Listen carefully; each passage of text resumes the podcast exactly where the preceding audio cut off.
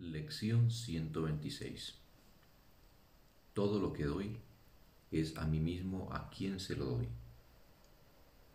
La idea de hoy, que es completamente ajena al ego y a la manera de pensar del mundo, es de suma importancia para la inversión de pensamiento al que este curso dará lugar.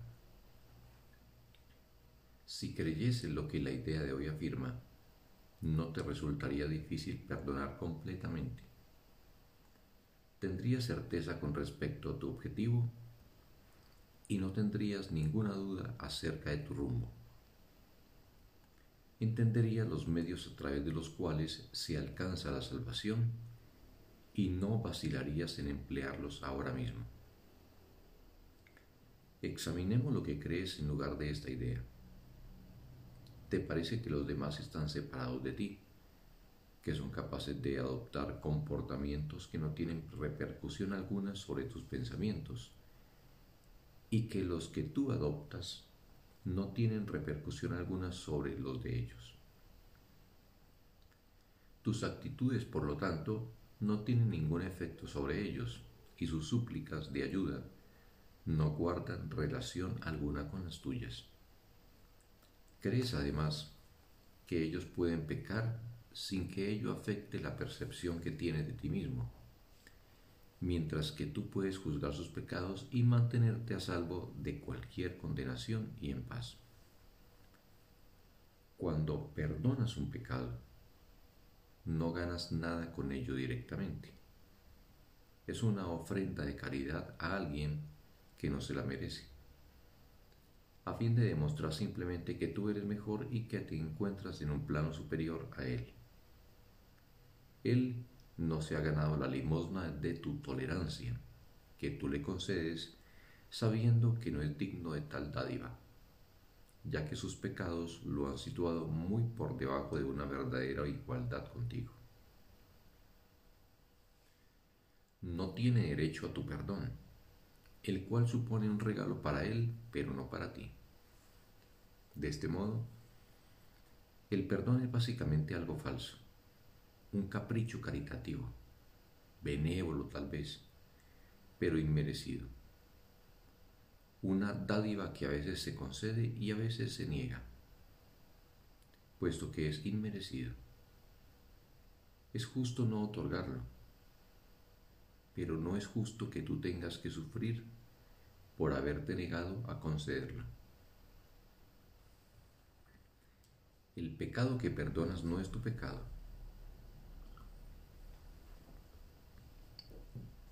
alguien que se encuentra separado de ti lo cometió. Y si tú entonces eres magnánimo con él y le concedes lo que no se merece, la dádiva es algo tan ajeno a ti como lo fue su pecado. Si esto fuese verdad, el perdón no tendría ningún fundamento sobre el que basarse con certeza y seguridad sería una excentricidad según la cual algunas veces decides conceder indulgentemente un indulto inmerecido. Conservarías no obstante el derecho a no eximir al pecador de la justa retribución por su pecado. ¿Crees que el Señor de los cielos iba a permitir que la salvación del mundo dependiera de esto? ¿No sería acaso su interés su interés por ti, ciertamente ínfimo si permitiese que tu salvación dependiese de un capricho. No entiende lo que es el perdón. Tal como lo ves, no es sino un freno al ataque abierto que no requiere corrección alguna en tu mente. Tal como lo percibes, no te puede brindar paz. No constituye un medio por el que liberarte de aquello que ves en otro, pero no en ti mismo. No tiene poder alguno para restaurar en tu conciencia tu unidad con Él. Eso no es lo que Dios dispuso para ti. Al no haberle concedido al Padre el regalo que Él te pide, no puedes reconocer sus regalos y crees que Él no te los ha dado. Sin embargo, ¿te pediría él un regalo que no fuese para ti? ¿Podría acaso quedar satisfecho con gestos vacíos y considerar que tales míseros regalos son dignos de su Hijo? La salvación es un regalo mucho mejor que eso, y el verdadero perdón, que es el medio por el que se alcanza la salvación, no puede sino sanar a la mente que da, pues dar es recibir. Lo que no se ha recibido no se ha dado pero lo que se ha dado tiene que haberse recibido. Hoy trataremos de entender la verdad según la cual el que da y el que recibe son uno. Vas a necesitar ayuda para poder entender esto, ya que es una idea completamente ajena a los pensamientos a los que estás acostumbrado. Mas la ayuda que necesitas ya está aquí.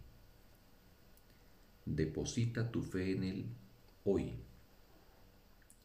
y pídele que esté contigo a la hora de practicar con la verdad. Y si solo logras captar un pequeño atisbo de la liberación que reside en la idea que practicamos hoy, este será ciertamente un día glorioso para el mundo. Dedica hoy 15 minutos en dos ocasiones a tratar de entender la idea de hoy. Esta idea es el pensamiento mediante el cual el perdón pasa a ocupar el lugar que le corresponde entre tus prioridades. Es el pensamiento que liberará a tu mente de cualquier obstáculo que te impida comprender el significado del perdón y lo valioso que es para ti. Mientras permaneces en silencio, cierra los ojos al mundo que no comprende lo que es el perdón y busca amparo en el sereno lugar en el que los pensamientos quedan transformados y donde las falsas creencias se abandonan. Repite la idea de hoy y pide poder entender lo que realmente significa.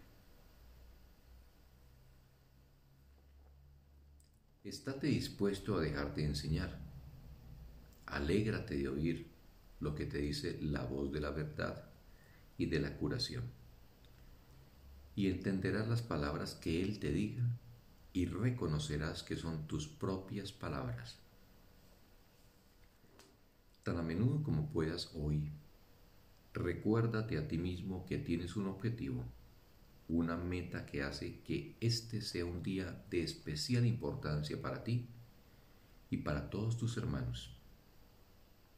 No permitas que tu mente se olvide de este objetivo por mucho tiempo, sino que di para tus adentros. Todo lo que doy es a mí mismo a quien se lo doy. La ayuda que necesito para comprender que esto es verdad está conmigo ahora. Y confiaré en Él plenamente. Permanece luego en silencio por un momento y deja que tu mente sea receptiva a su corrección y a su amor. Y creerás lo que oigas decir, pues recibirás lo que Él te dé. Fin de la lección. Un sagrado día para todos.